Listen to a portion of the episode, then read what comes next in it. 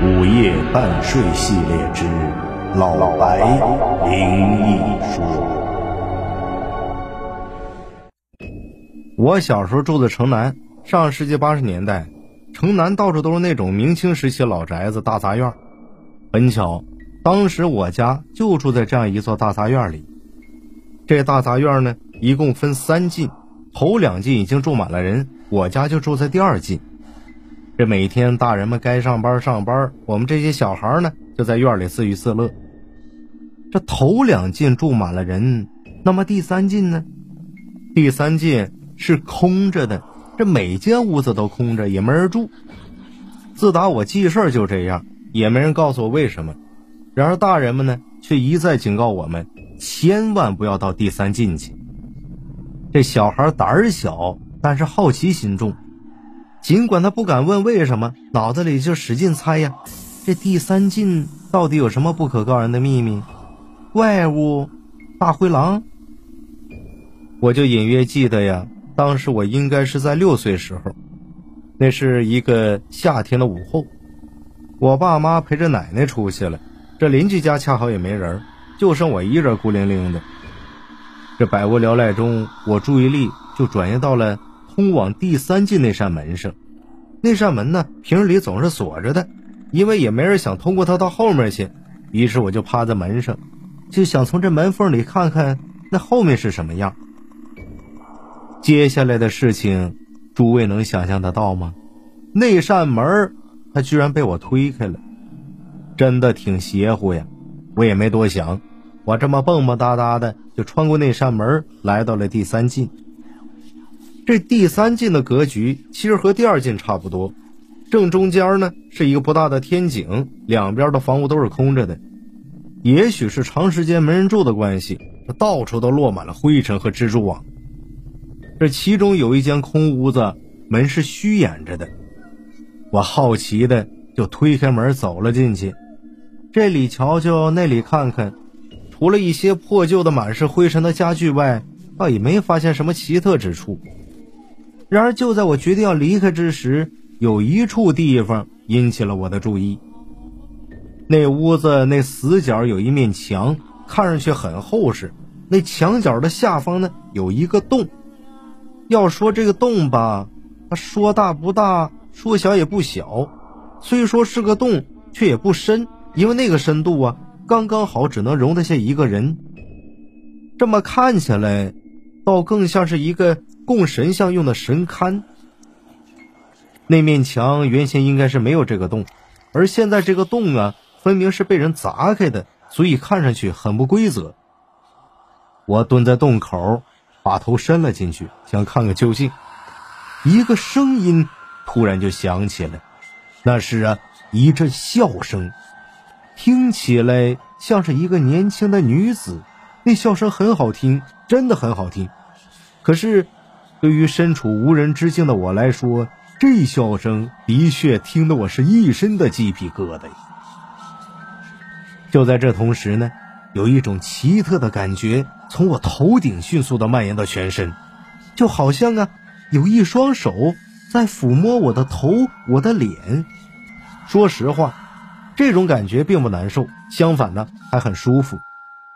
而且，我就感觉好像。在哪儿曾经体验过似的，但问题是，这间空屋子里可没有人呢。别说人了，连只猫都没有。那么，此刻到底是谁在摸我呀？我大叫了一声，转身就跑了，一溜烟就跑回家了。我倒在床上，用被子就蒙住全身。这时候把我吓得，我也不敢掀开被子往外看，生怕那个看不见的东西跟着我进了屋。也许呀，那东西此刻就站在我的床前。我就越想越害怕呀，就躲在被子里不停的发抖。就这样，不知道过了多长时间，我的意识开始慢慢的模糊起来。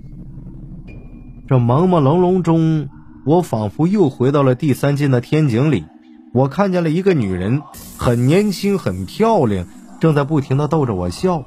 她笑起来很好看。这笑声也很好听。那女人就伸出双臂，把我抱起来，搂在怀里，用手抚摸着我的头和脸。那种被抚摸的感觉太舒服了，同时又很熟悉，似曾相识。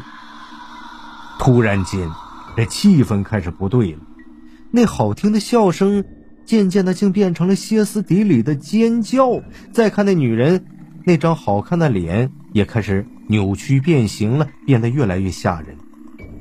他的眼睛瞪得很大，脸上写满了恐惧。同样呢。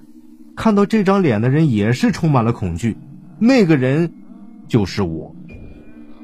我终于忍不住了，哇的一声哭起来。我就在哭声中啊，我还能感觉到那女人双手抱着我的身体，使劲的这么摇。我也不敢看呢，我就闭着眼睛一个劲儿的哭。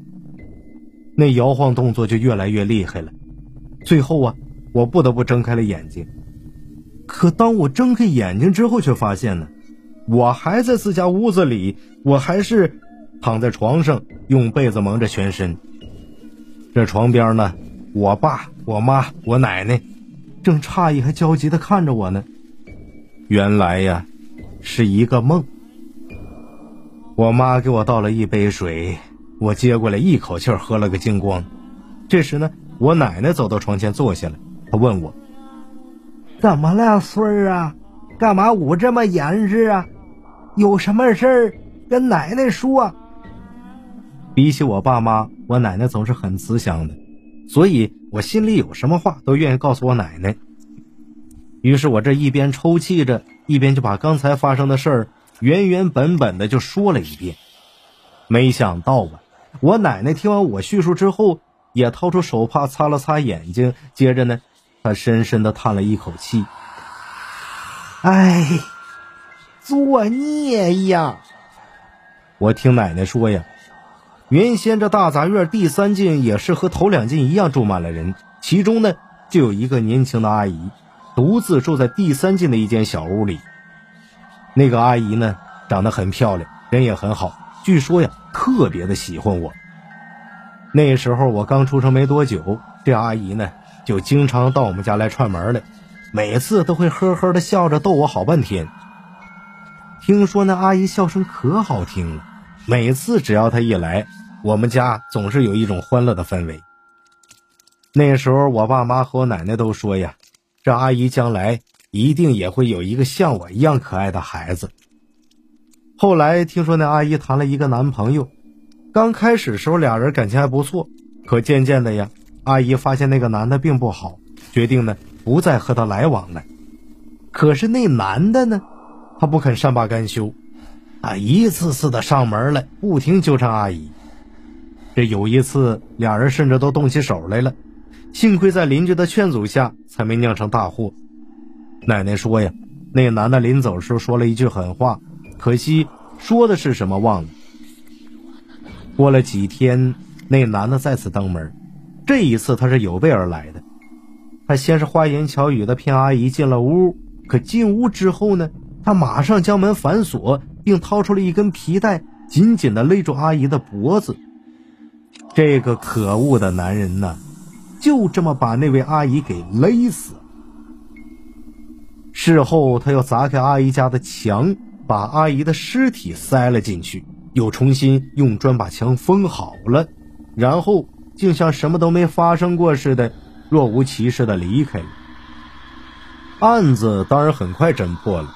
那男的也得到了应有下场，可是打那以后啊，这第三进的住户们便先后搬离了那里，没多久，第三进就完全空了下来，这一空就空了六年多。时间过得很快，转眼就过了立秋，这一天又是一个午后，我爸我妈陪着奶奶上街去买东西，听说呀，今天是个什么节，反正我也搞不清楚。反正听大人们说叫七月十五，我就趁着没人我再一次悄悄地推开了那扇通往第三进的门。我一个小孩对于大人们的事情虽然不能明白是什么用意，却也能猜出几分来，并且呀，这小孩都喜欢模仿大人的一些行为。我就来到阿姨生前住过的那间空屋，就来到那个被砸开的墙洞前。此刻的我仿佛已经忘记了害怕，我蹲下身从口袋里掏出一根小蜡烛和一盒火柴。那蜡烛呢，还是我过生日时候剩下的；火柴呢，是偷偷从家里带来的。我把蜡烛点燃了，又从另一口袋里掏出了几颗糖果和一些饼干，就把它们都摆在墙洞下，摆得整整齐齐的。一阵声音响起，那是一个年轻的女人在笑，很好听的笑声，同时仿佛有一双看不见的手正抚摸着我的头和脸。那种被抚摸的感觉很舒服。也很熟悉，似曾相识。以上就是老白带给您的空屋子。如果喜欢，欢迎订阅和转发。感谢您的收听，我们下集见。